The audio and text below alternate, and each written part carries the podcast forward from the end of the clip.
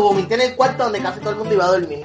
Eso está cabrón, más cabrón está que uno de los muchachos llega y se sienta donde me dice, diablo George, parece que estás vomitando, ¿verdad? No te preocupes, yo lo voy a recoger. Y lo empieza a recoger con las manos para echarlo en la basura. En, la basura. No te preocupes, yo te cuido, yo te estoy echando aquí, no te preocupes.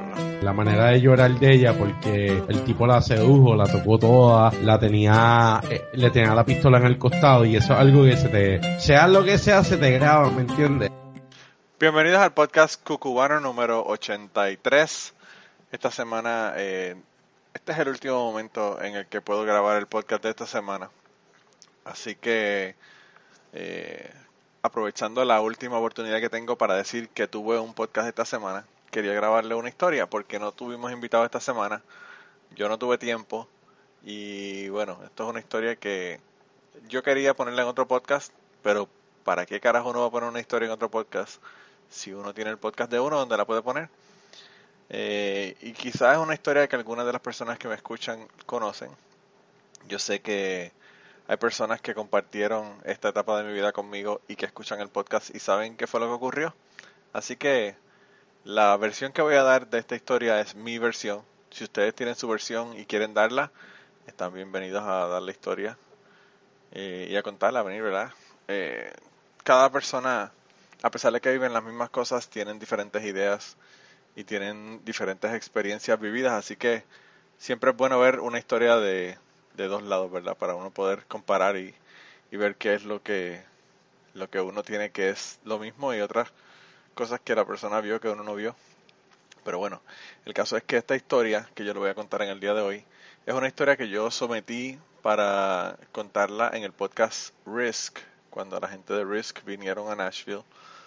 La tengo grabada ya, pero me es totalmente eh, totalmente inusable. Vamos a ponerlo de esta manera. Eh, no la puedo utilizar porque la historia que yo grabé para Risk obviamente era en inglés. Y yo se la envié, ellos me, me contestaron, me dijeron que les gustó la historia, que le interesaba, que le grabara una versión más larga porque ellos primero te piden un pitch como de dos minutos o tres minutos y luego te dicen que le cuentes la historia como tú la contarías, ¿verdad? Y yo se la conté y estuve trabajando con una persona de las que estaban en el equipo de producción, pero finalmente pues no, mi, historia no fue escogida, solamente ellos escogen cuatro historias por show. Y cuando llegué, estaba muy molesto al principio porque no, no escogieron la historia para que yo la contara. Pero cuando llegué al show me di cuenta de que el show estuvo cabrón, de que las historias estuvieron demasiado de hijo de puta. Y bueno, eh, yo no, mi historia realmente no podía competir con las historias que consiguieron eh, una historia fue de una persona, su experiencia en la cárcel. Otro fue de una señora que se le murió un bebé por el Sudden, Infant Death Syndrome. Y bueno, puñeta, esas historias están cabronas, ¿qué te puedo decir? Por eso probablemente fue que no cogieron mi historia. Pero bueno, eh, lo que pensé hoy fue que debido a que no había tenido podcast esta semana, que podía contarles esta historia. Es una historia que realmente no, no creo que va a salir muy larga, no sé. Ustedes, ustedes saben cuánto dura ¿verdad? el podcast, pero yo todavía no sé cuánto va a durar este podcast y cuántos detalles de, la historia. Pero, pero se las quiero contar y, nada, este cuenta para el podcast de esta semana, porque es domingo. Eh, mis semanas comienzan los lunes, ¿verdad? En mi trabajo, así que en mi vida mis semanas comienzan los lunes. Y, y pues quería contar la historia antes de que se acabara la semana para contar esto como esta semana y la semana que viene. No tenemos invitado todavía, Así que si quieren pueden venir alguien que nos llame o nos contacte. Pero de todos modos, eh, aunque no tengamos invitados, vamos a grabar un podcast. Aunque sea yo solo, como en este episodio. Eh, pero, pero quería grabarle la historia, así que se la voy a poner ahora. Y nada, de verdad espero que les guste. Eh, y como les dije, las personas que vivieron esto conmigo, si quieren venir a contar su, su lado del cuento, pues vengan y cuéntenme su lado de su cuento. Así que nada, sin más baboserías eh, preliminares, los voy a dejar entonces con la historia de esta semana. Una mañana en el otoño de 1991, yo llegué a mi escuela. En mi escuela, cuando uno entraba, había una línea de árboles a lo largo de la carretera que entraba dentro de la escuela, la calle que era dentro de la escuela. Y nuestro grupo de salón hogar siempre se reunía debajo de un árbol, ¿verdad? Que había al final de esa, de esa calle. Y entonces, pues ahí estaba reunido todo el mundo. Y cuando yo llegué, fui donde mis amistades. Y estaban hablando sobre un lugar que habían ido el día antes. El día antes, aparentemente, no sé cómo rayos, ellos se enteraron de que en el pueblo de Moca, en Puerto Rico, le voy a dar un segundo para que ustedes googleen y vayan a ver dónde es el pueblo de Moca. El pueblo de Moca queda muy cerca del pueblo de Utuado, pero la carretera es horrible porque es montañosa y es una mierda llegar allá. Pero en el pueblo de Moca ellos se enteraron que había una pirámide. Y yo no sabía que en Puerto Rico había pirámides, pero pues hay pirámides aparentemente.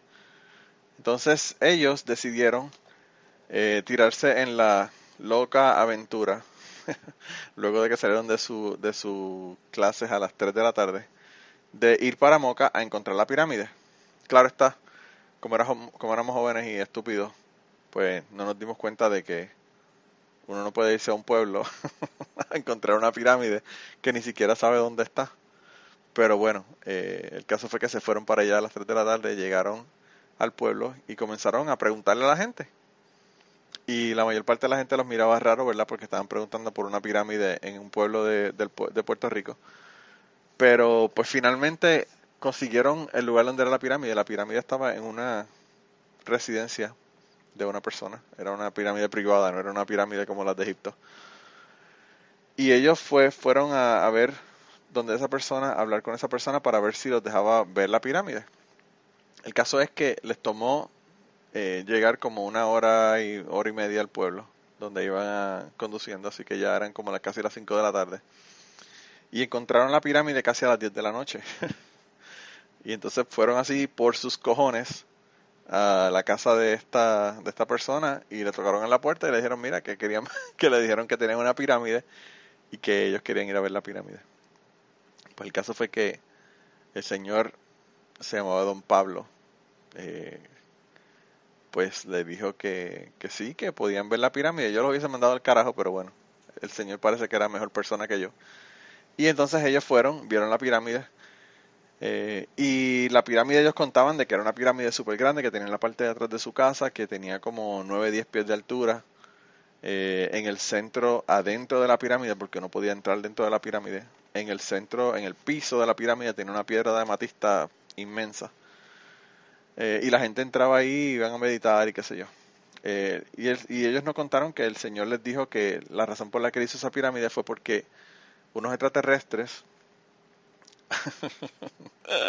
Aquí es que se pone buena la historia. Unos extraterrestres fueron a, su casa. Él vivía en ese momento en Ceiba. Vayan de nuevo a Googleen y pongan pueblo de Ceiba y miren la distancia cabrona entre el pueblo de Ceiba y el pueblo de Moca, que es casi, casi el largo de Puerto Rico completo. Eh, y estos extraterrestres fueron, le enseñaron unos planos para una construcción de una pirámide y ellos le dijeron a su esposa, no a él, que querían que ellos construyeran esa pirámide. Pero esa pirámide no podía ser en cualquier sitio. Esa pirámide no podía ser en su casa de Ceiba. Esa pirámide tenía que ser en una casa que ellos habían escogido en el pueblo de Moca. O sea que básicamente lo que le estaban diciendo los extraterrestres, que en este caso no sé si son extraterrestres católicos o no, si no saben, si no entienden el chiste, vayan y escuchen el episodio número 4 de nuevo del podcast eh, pues le dijeron eso y, le hicieron, le enseñaron, ¿verdad? Como que un holograma en la parte de atrás de, su casa de cómo iba a quedar la pirámide cuando la terminaran de construir. Y pues estos extraterrestres le pidieron que, básicamente lo que le estaban pidiendo era que se mudaran, se mudaran de Ceiba para el pueblo de Moca y construyeran esta pirámide. Y ellos, pues obviamente cuando un extraterrestre va donde uno y le pide que uno, que uno haga algo, pues ellos eh, ni corto ni perezoso fueron y construyeron la pirámide en su casa que compraron en el pueblo de Moca. Eh, vendieron su casa en Ceiba, se mudaron para Moca y construyeron la pirámide. Pues esta pirámide, ellos la vieron y estaban súper impresionados con la pirámide. Y yo no podía creer que había una pirámide. Por lo tanto, yo dije, coño, vamos a tener que ir de nuevo a ver esta pirámide. Pero no vamos a llegar a las 10 de la noche como ustedes llegaron. Yo soy una persona normal. Por lo tanto, lo que podemos hacer es que en el fin de semana hablemos con mi padre, que le encantaban los road trips, y le dijimos que nos llevara a ver esta pirámide. Pues dos o tres de, los que estábamos allí, ¿verdad? Amigos míos, eh, se montaron y se fueron conmigo y con mi papá a ver dónde era que estaba esta pirámide. Ellos se acordaban dónde era el sitio.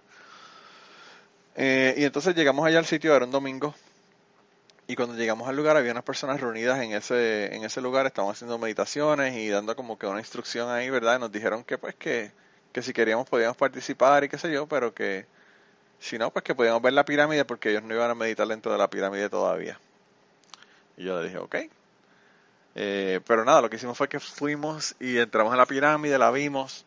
Obviamente cuando uno le cuentan las pirámides y le cuentan las historias son un poquito más exageradas. A mí no me impresionó tanto como, como le impresionó a ellos. Eh, pero sí, la descripción que me habían dado era correcta, tenía como 10 pies de altura. Eh, ellos, la pareja, ¿verdad? Don Pablo y su esposa nos dijeron que el, el tamaño de la pirámide que ellos construyeron era el tamaño del pedazo que le faltaba a la pirámide de Keops en la parte de arriba. Vayan y googlen y vean el canto que tiene que le falta a la pirámide de Keops, supuestamente ser el tamaño de la pirámide que ellos habían construido. Y nos contaron un montón de cosas, ¿verdad? Entonces conocimos a estas personas que estaban allí eh, reunidos y, es bien interesante porque la persona que era la que estaba dirigiendo la reunión, su apellido era Matos, igual que el mío. Y a mí me pareció una interesante casualidad de que esa persona también fuera de apellido Matos. Eh, y él vivía en el pueblo de Moca. Y ahí nos contaron de que ellos eran parte de un grupo, que el grupo se reunía en Mayagüez, en el pueblo de Mayagüez en Puerto Rico, y que si queríamos podíamos ir, nos dieron unos brochures con la información. Yo le dije en ese momento que pues yo no podía ir porque yo vivía en San Juan y ellos me dijeron, ah, no te preocupes porque en San Juan también tenemos un grupo que se reúne y tú puedes ir al grupo de San Juan. Entonces, uno de mis amigos que estaba conmigo, que iba para el grupo de Mayagüez, decidió que el próximo año, cuando nosotros estuviéramos graduados de escuela superior y fuéramos a la universidad, el amigo mío que vive en Mayagüez iban a ir al grupo de Mayagüez y yo había decidido que había, iba a ir al grupo de San Juan. Y nada, no volvimos a ver esta, a esta gente. Creo que volvimos en otra ocasión porque mi papá le, prometió unas sillas al, al señor y, se las llevó, ¿verdad? Para que ellos las tuvieran de estas sillas plegables de, metal, eh, porque ellos parece que estaban, no tenían suficientes sillas para cuando las personas iban y papá quería regalárselas. El caso fue que cuando mi papá llegó con las sillas, el señor le dijo que no, que esas sillas se podían utilizar fuera de la pirámide, pero no dentro, porque dentro de la pirámide no se podía poner nada con metal. La pirámide la había hecho sin varillas y sin ningún metal para que no interfiriera con la energía Así fue que le dijeron los extraterrestres que él la construyera, así que él la construyó de esa manera. Pero bueno, ese, ese es el cuento de, Don Pablo. Luego, muchos años después me enteré que Don Pablo le había dado Alzheimer y, y que murió. Así que eh, ya, la, ya la pareja esta ya murieron y yo no sé qué habrá pasado con la casa y la pirámide, pero yo no sé si eso es un asset cuando uno va a vender una casa, el que tenga una pirámide en, el patio de atrás de la casa. Pero bueno, el caso fue que yo me fui para, para la escuela, terminé el cuarto año, que me faltaba un semestre y medio más o menos. Y cuando entré en, el, en la universidad, en, en la Universidad de Puerto Rico en San Juan, decidí llamar a este lugar para que para comenzar en las reuniones porque me interesaba. En este momento ya yo estaba leyendo literatura esotérica y todo este tipo de cosas y me interesaba el, lo que lo que hablaba el grupo, ¿verdad? Y entonces, pues eh, los llamé, los llamé, los llamé y nadie me contestó hasta que en un momento dado una persona me contestó el teléfono. Me dijo que ese semestre, el, primer semestre, que es de agosto a diciembre de 1992, ellos no iban a tener reuniones, pero que en la primavera del 93 ellos iban a tener una reunión y que nos iban a dejar saber cuándo para, para que pudiéramos ir. Y nada, quedé entonces en ir a la reunión. En ese momento yo fui a la reunión eh, y el grupo se sentía un grupo bien, bien bueno, una gente bien amorosa. Eh, se respiraba una paz bien chévere cuando uno iba al, lugar. Eh, y ahí fue donde me enteré que ellos hacían un ciclo de reuniones para personas, para el público, ¿verdad? Y que este ciclo de reuniones, después del final del ciclo de reuniones, la persona decidía si quería entrar al grupo o no. Si la persona decidía entrar al grupo, entonces la persona hacía una iniciación y entraba como tal al grupo. Y pues nada, yo hice el, ciclo completo de reuniones, conocí a una gente súper interesante. Eh, y al final de eso decidí iniciarme en el grupo, que eh, era un grupo esotérico hermético o, hermetista, de filosofía hermética. Y ese verano, el solsticio de verano, 21 de junio de ese, de ese año, yo entré y me inicié, ¿verdad? Cuando me inicié en el grupo, eh, pues ya vino una persona desde afuera para hacer la iniciación, esa era la persona que estaba encargado de, del grupo, de todos los grupos de Latinoamérica. El grupo tenía eh, lugares de reunión, en Puerto Rico tenía tres, en Mayagüez, en San Juan y en Humacao. Tenían un grupo en Santiago de los Caballeros, en República Dominicana, y tenían otro en Santo Domingo, en República Dominicana. Tenían un grupo en Nicaragua, tenían un grupo en Costa Rica, tenían un grupo en México, tenían un grupo en Tampa y tenían un grupo en Miami. Tenían un grupo en, en Carolina del Norte. Y además de eso, luego se abrieron otros grupos que fueron en Buenos Aires, en Argentina. Se abrió uno en Uruguay. No, en el de Uruguay ya estaba cuando yo entré. Eh, y luego se abrió uno en Portugal. Y, pero bueno, el caso fue que yo entré en el grupo y esta persona que me vino a iniciar vino desde Costa Rica para hacer la iniciación eh, al grupo. A mí me pareció esta imagen de del viejito este sabio, eh, el gurú, pero me pareció mucho más interesante que él no quería ninguna gloria para sí mismo. Él decía que, que lo importante no era la gente, que lo importante era la enseñanza. Eh, nos dijo que lo importante no era eh, ir al grupo ni nada de eso, que lo importante era seguir la enseñanza. Y a mí eso me pareció bien interesante porque no era un culto a la persona, a pesar de que sí había muchas personas en el grupo que tenían como que un, una afinidad y un culto especial a esa persona. Pero nada, el caso fue que ese, ese señor me inició eh, y luego nos dio una instrucción en, ese fin de semana que estuvo en, en San Juan y me pareció genial, de verdad. El carisma que tenía la persona, de verdad que me pareció increíble. Y pues me contaron muchísimas cosas de esta persona. Esta persona me dijeron que fue iniciado eh, por una persona que vino desde el Medio Oriente a hacer una iniciación para él. Él hizo su, su grupo, su círculo de luz, que es lo que se llamó en las reuniones abiertas al público, eh, en, en Costa Rica pero pues la persona que vino a iniciarlo vino a México y él tuvo que viajar de Costa Rica a México para hacer una iniciación en las pirámides en Teotihuacán en México. Aparentemente la iniciación que se hizo para él fue en la iniciación en la pirámide del Sol en Teotihuacán y la persona que vino a iniciarlo fue Monizado y le dijo que él era el encargado de establecer grupos en América. Esta parte del cuento se la estoy contando como me la contaron. No sé si es cierto o no es cierto pero esa, esa es la, la historia que nos, que nos vendieron, ¿verdad? Lo lo que nos dijeron a nosotros que había ocurrido. En el podcast cubano sabemos que tenemos gente que nos escucha que tiene historias tan buenas como las historias que estás escuchando en el día de hoy. Y vamos a regresar en un momento al podcast, pero queríamos decirte de qué manera nos puedes enviar esas historias. La primera y la más fácil es utilizando Twitter en Twitter nos consigues en cucubanopod. También nos puedes contactar por email en cucubanopod.gmail.com. Nos puedes contactar utilizando Facebook. Tenemos una página en Facebook que la consigues buscando Podcast Cucubano. Y además de eso nos puedes enviar tus grabaciones si es que lo que tienes es una entrevista o una conversación que tienes con una persona que quieres eh, enviarnos. Así que anímate, enviarnos tus historias y si no, nos contactas y la grabamos contigo utilizando Skype. Gracias por escucharnos, gracias por el apoyo, gracias por las historias y nada, regresamos al podcast.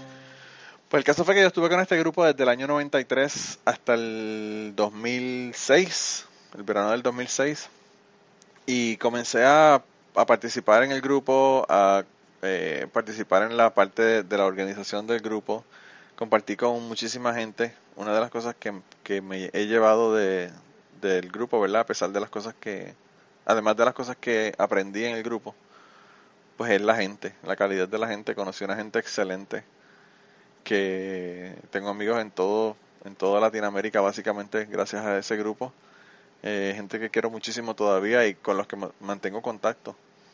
Pero el caso fue que eh, yo eh, pues participé en ese grupo todos esos años y era parte del grupo que organizaba dentro de, de mi grupo de San Juan y el grupo que tomaba decisiones dentro de la orden, porque la orden no era una orden en donde se tomaban decisiones una persona, sino que era un grupo de, de personas que llevaban tiempo que tomaban las decisiones. O sea que estaba bien envuelto con el grupo. Tuve la oportunidad de visitar México, tuve la oportunidad de visitar eh, Miami, República Dominicana con el grupo, estar en diferentes reuniones y concilios en diferentes partes del mundo.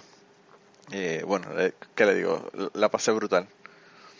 Pero en el año 2000 yo tuve la oportunidad de estar en el grupo, eh, en una, un concilio que se hizo en Ciudad de México. Y nosotros nos estábamos quedando en Ciudad de México y en uno de los días fuimos al Zócalo y le pagamos a unos mariachis para que vinieran con nosotros al hotel y tocaran en el lobby del hotel con nosotros. Había unos muchachos que tocaban eh, piano, había un piano en el lobby del hotel y estaban los mariachis, entonces todos ellos tocaron, cantamos, la pasamos brutal. Eh, y ese día yo vi a la persona que me había iniciado, esta persona, no voy a ni a mencionar el nombre, olvídense del nombre. Eh, vamos a vamos a decir que se llama Juan. Pues esta persona, eh, yo yo lo vi, ¿verdad? Y estaba con, con una chica que tendría, no sé, 12, 13 años. y él eh, me pareció que era familia de él, ¿verdad? Porque lo vi que le tenía el brazo alrededor de ella y, pensé que, era, que, eran relacionados, que eran ella, ella era sobrina o familia de él.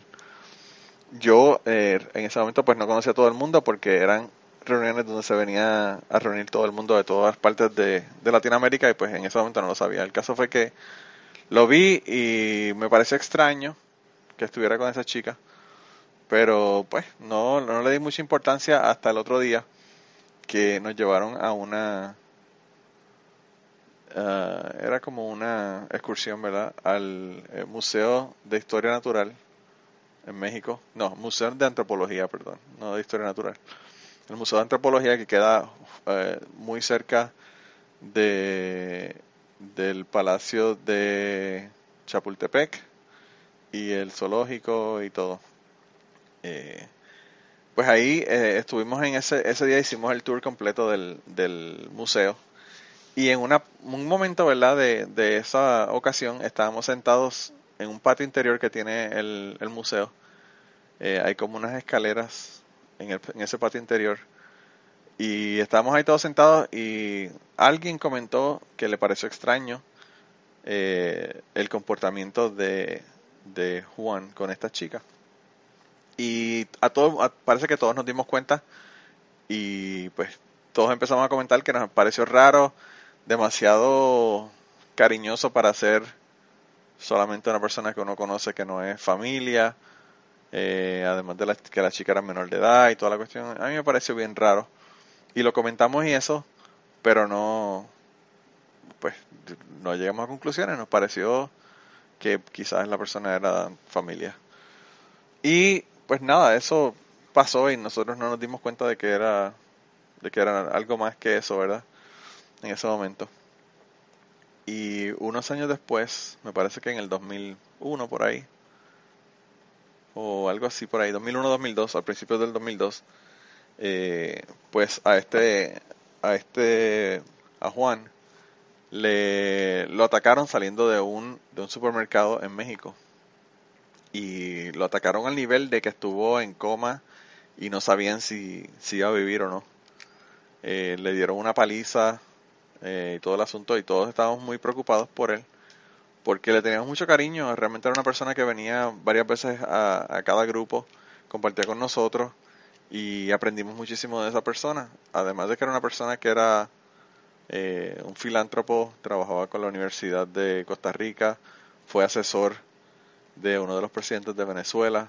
Es una persona que había hecho mucha labor eh, social eh, dentro y fuera del gobierno en, en Costa Rica y en, en Venezuela. Y entonces, pues estábamos muy preocupados por él. Finalmente, luego de unos meses, pues se recuperó. Estaba ya más o menos recuperado, no, eh, no podía caminar bien, eh, hablaba, le tomaba, le costaba, ¿verdad?, hablar. eh, luego de haber sido una persona tan elocuente con sus conferencias y todo lo demás, pues eh, llegó a ser una persona que realmente le costaba hablar, le costaba caminar y tenía problemas y iba a hablar y hablaba 20 minutos y se tenía que ir porque tenía que recostar. Estaba, estaba muy mal realmente. Pero la próxima vez que lo, volví a ver fue en un concilio que se hizo en, Costa Rica y pues lo trajeron para que él estuviera allí y participara. Y fue la última vez que compartí con él. Eh, en un momento dado, eh, él se sentía muy mal y nos fuimos a despedir de él en el cuarto. Y había muchísima gente en el cuarto, todos despidiéndose porque ya nos íbamos a regresar para Puerto Rico. y, y para todos los países donde estaban las personas que estaban participando allí. Y la pasamos súper bien con él, compartimos, de verdad que eh, fue bien chévere la, la, velada que tuvimos, que fueron solamente unos minutos, pero eh, la pasamos muy bien. Y luego de eso, en el 2002 yo me mudo para Estados Unidos, dejo de participar en el grupo eh, activamente en las reuniones, pero seguía siendo parte del grupo y seguía trabajando con ellos a través de internet. Le manejaba su página de internet, todo el sistema de emails que tenían dentro de la orden y todo, eh, yo era una de las personas que lo estaba manejando. O sea que estaba bien metido con el grupo a pesar de que estaba acá. Eh, y entonces en el 2002, cuando yo fui a Costa Rica, ahí nos explicaron de que esta persona, Juan, ya no iba a estar dentro del grupo que organizaba la orden. Y yo al principio no entendía por qué, luego eh, eh, me, enteré, ¿verdad? En ese momento yo entré en la organización para dirigir las cosas que se estaban haciendo a nivel internacional. Yo no había estado antes de eso y todo el mundo estaba hablando de algo que aparentemente era conocido para todos, pero que yo no sabía. Y el caso fue que lo que ocurría, o lo que había ocurrido, es que aparentemente esta persona había abusado sexualmente de menores de edad en varios países de Latinoamérica. Y por esa razón, no solamente ellos estaban tratando de desligarse de esta persona, sino que además de eso tenían también eh, la responsabilidad y estaban haciéndolo de establecer métodos para evitar que esto ocurriera en el futuro. Entonces, pues se estaban haciendo un montón de, de ideas, eh, básicamente un brainstorming para ver cómo se iba a evitar que esto ocurriera en el futuro. Y ahí fue donde me enteré de lo que había ocurrido. Entonces, pues fue una decepción brutal para mí, porque pues yo lo tenía en alta estima esta persona. Eh, y luego me di cuenta de, de qué era lo que estaba ocurriendo. Eh, después de eso, eh, él muere en el año 2006, en el verano del 2006, en su casa, se acostó a dormir y no se despertó. Se fue a tomar un nap, como dicen, se fue a acostar un ratito y ya no despertó. Y como esta persona había pedido, pues lo cremaron y esparcieron sus cenizas en un lugar que él había determinado que lo, que lo hicieran. Y, y ya esta persona no estuvo con nosotros más, pero esta persona pues aparentemente iba a ser extraditada a los Estados Unidos para eh, radicarle cargos por abuso sexual uh, en, en, los Estados Unidos. Y eh, la historia realmente yo quería contársela porque fue algo que me, que me pasó, que viví eh, y pues fue algo que estuvo cabrón. Pero que me chocó muchísimo porque uno piensa, ¿verdad?, que las personas cuando están en su trabajo consigo mismo para mejorar, pues uno no, no piensa que las personas pueden hacer cosas como estas, cosas tan terribles, ¿verdad? Eh, y en ese momento en que yo estaba completamente confundido, molesto, eh, decepcionado y todos estos sentimientos que tenía hacia, hacia esta persona y hacia el grupo y hacia todo lo demás, yo comencé a escribir una novela que nunca terminé, escribí como ocho capítulos y, la dejé sin escribir porque tenía que sacarme el, asunto del sistema, ¿verdad? Tenía que, de alguna manera, yo eh, en mi mente explicarme como una persona podía hacer una cosa como esta. Y en la novela, al principio, lo que yo había relatado era que esta persona había sido abusada sexualmente. Generalmente una persona eh, repite el daño o el mal que le hayan hecho cuando niño. Eh, y se forma un círculo vicioso eh, en donde esta persona pues sigue sigue expresando este, este tipo de conducta y las personas de las que esa persona abusa siguen eh, haciendo este tipo de conducta. Y en mi mente verdad yo no sé si eso fue lo que ocurrió no pero me lo expliqué de esa manera lo hice en una novela y puse me parece que puse dos capítulos de, de esto que estaba escribiendo en mi blog. Y hubo una persona que se enojó muchísimo conmigo.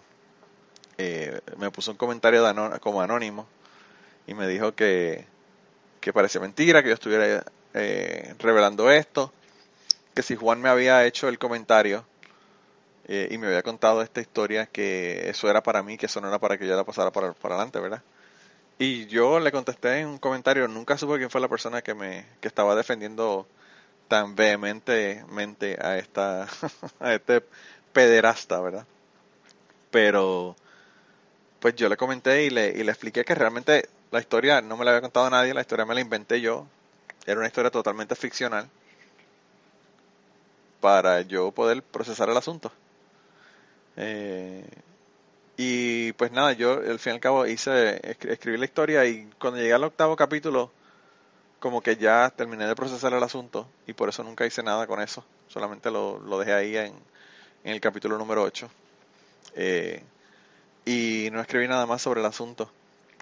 Pero, pues, tratando de hablar con personas que lo conocían a él también y que eran cercanos a él, más cercanos de lo que yo era, eh, pues me enteré de que habían personas que conocían y sabían qué era lo que estaba ocurriendo y que no hicieron nada. Eso me molestó muchísimo, porque yo creo que yo no podría presenciar el abuso de un menor sin hacer nada para, ¿verdad? Para contrarrestar eso o para llevar a esta persona a, la ley, ¿verdad? Que, a que se radiquen cargos para una persona que está abusando de un menor. Eh, pero, pues el, el hecho de que habían personas todavía que lo estaban defendiendo, luego de todo lo que se supo de esta persona, eh, pues a mí me pareció increíble y me hizo pensar que eh, esa es la razón por la que estas personas pueden hacer estas cosas. la forma de, de una persona lograr este tipo de abuso sin que pase nada y que sin, que se llegue a, la vía legal es porque tienen un montón de personas alrededor que los están eh, ayudando en el, en el proceso verdad de, conseguir estos estas víctimas. Y entonces pues ahí me di cuenta de muchas cosas y, eran las cosas de las que le quería hablar realmente en el día de hoy. Eh, me di cuenta de que todos todas las personas tenemos luces y sombras dentro de nosotros. Las personas todos somos bien antagónicos, tenemos cualidades bien altruistas y cualidades bien destructivas. Eh, y pues las utilizamos eh, indistintamente. A veces estamos en, en, un proceso destructivo y a veces estamos en un proceso constructivo. Eh, la otra cosa que aprendí de este proceso es que me di cuenta de que yo despreciaba realmente todas las cosas que había aprendido de este, de este hombre porque pues repudiaba lo que él había hecho en su vida. Pero pues realmente luego me di cuenta de que uno puede separar las dos cosas y uno puede aprender incluso de las personas que son más destructivas y las personas que son eh, terribles, ¿verdad? Así que lo que hice fue que tomé lo bueno descarté lo malo. Ya la persona había muerto, no se podía hacer nada para remediar el daño que esta persona había hecho.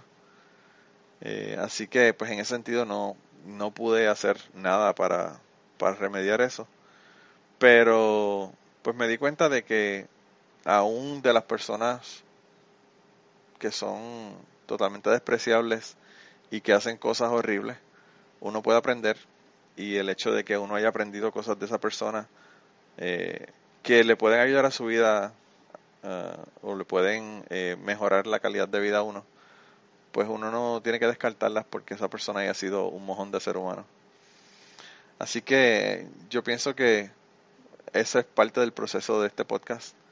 Ese es parte del proceso de, de yo escuchar historias, aprender de la gente y, y que pues, nos sintamos más más cercanos, podamos ver la humanidad dentro de todas las personas eh, y dentro de sus historias. Así que yo eh, lo que me hubiese gustado hacer de este podcast, y eso se lo cuento ahora para que para que tomen nota, es eh, hacer un podcast como este, ¿verdad? Donde la persona nos cuenta una historia y tener la menor cantidad de interrupciones posible. Yo sé que quizás a ustedes eso no les gusta, yo sé que quizás eso es muy difícil. A mí al principio se me hacía muy difícil ponerme a hablar ante un, ante un micrófono y no, ¿verdad? No, no quedarme sin nada que decir. Pero, pero las historias, yo pienso que así es que me gustaría que fueran las historias de este podcast. Eh, y eso puede que se dé, puede que no se dé, no sé, veremos a ver qué es lo que ocurre. Pero nada, esa era la historia que le quería contar en el día de hoy. Espero que le haya gustado. Si tienen comentarios, que estoy seguro que tienen mil cosas en la cabeza que han pensado sobre esto, que me las quieren comentar, me las pueden comentar por Twitter, eh, me las pueden comentar en Facebook o me las pueden enviar directamente si no quieren que sean públicas al email de nosotros que es cucubanopod.gmail.com Así que nada, eh, este es el podcast de esta semana. Salió bastante largo, pensé que iba a salir como de 15 minutos y creo que hablé demasiado. Pero, como les dije, espero que, que, que le haya gustado. Espero que las haya hecho pensar. Y espero que le haya recordado historias que ustedes hayan tenido con alguna persona que, que haya tocado su vida, para bien o para mal. Y que, mejor que eso, vengan con nosotros y nos cuenten esa historia. Así que nada, con eso los dejo esta semana. Un abrazo, los quiero mucho, gracias por bajar el podcast, gracias por escuchar la mierda que yo hablo. y, y nada, espero que la semana que viene tengamos un invitado bien interesante. Así que el invitado eres tú. Ven y cuéntanos. Eh, otra cosa que, pensé cuando estaba pensando sobre esta historia, que es un sideline, es que yo no me daba cuenta dentro del grupo la cantidad de sexo que estaba ocurriendo atrás bastidores. Yo iba allí a aprender y a mejorarme como persona y había mucha gente que lo que iban eran a buscar booty ¿verdad? Eh, en, el, en, la, en las reuniones, ¿verdad? Que se hacían de todo el mundo. Así que, sobre todo las personas que eran gays. había un montón de personas gays que yo creo que eran los que mejor la pasaban en el cuarto, en, esta, estos grupos. Así que eh, yo sé que tú me estás escuchando. Si tienes alguna de esas historias, por favor, me interesan. tú sabes quién eres. es una persona que nos escucha que, que me dijo que no tenía historias, pero yo sé que tiene muchas historias. Lo que pasa es que no nos quiere contar. Así que nada, con eso los dejo esta semana. Un abrazo. Eh, y nada, como les dije, los quiero un montón y gracias por bajar el podcast y por, por comentar y por tener esta familia virtual, ¿verdad? Eh, nos vemos entonces la semana que viene. Bye bye. Y antes de terminar el podcast, queríamos recordarles que el logo del podcast nos lo hizo Raúl Arnaiz. Muchas gracias a Raúl por el logo. Sus trabajos los consigues en homedecomic.com. Y la canción del podcast está cantada por Maida Belén. Eh, la guitarra la toca Rafi Lin el 4 lo toca Kike Domenech. A Maida Belén la consigues en Maida underscore Belén en Twitter. A Rafi Lin lo consigues en Rafi Lin Music, Rafi con doble F. Y a Kike Domenech lo consigues en Kike Domenech, con Q las dos. Gracias por permitirnos usar la canción para el podcast y nos vemos la semana que viene. Bienvenidos al podcast cucubano número 80 y algo. Ay, porque yo nunca me acuerdo del fucking número del goddamn podcast. Uh, dame un segundo.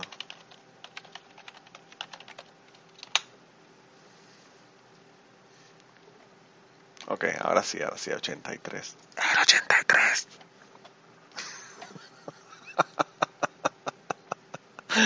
Esto lo voy a tener que poner al final.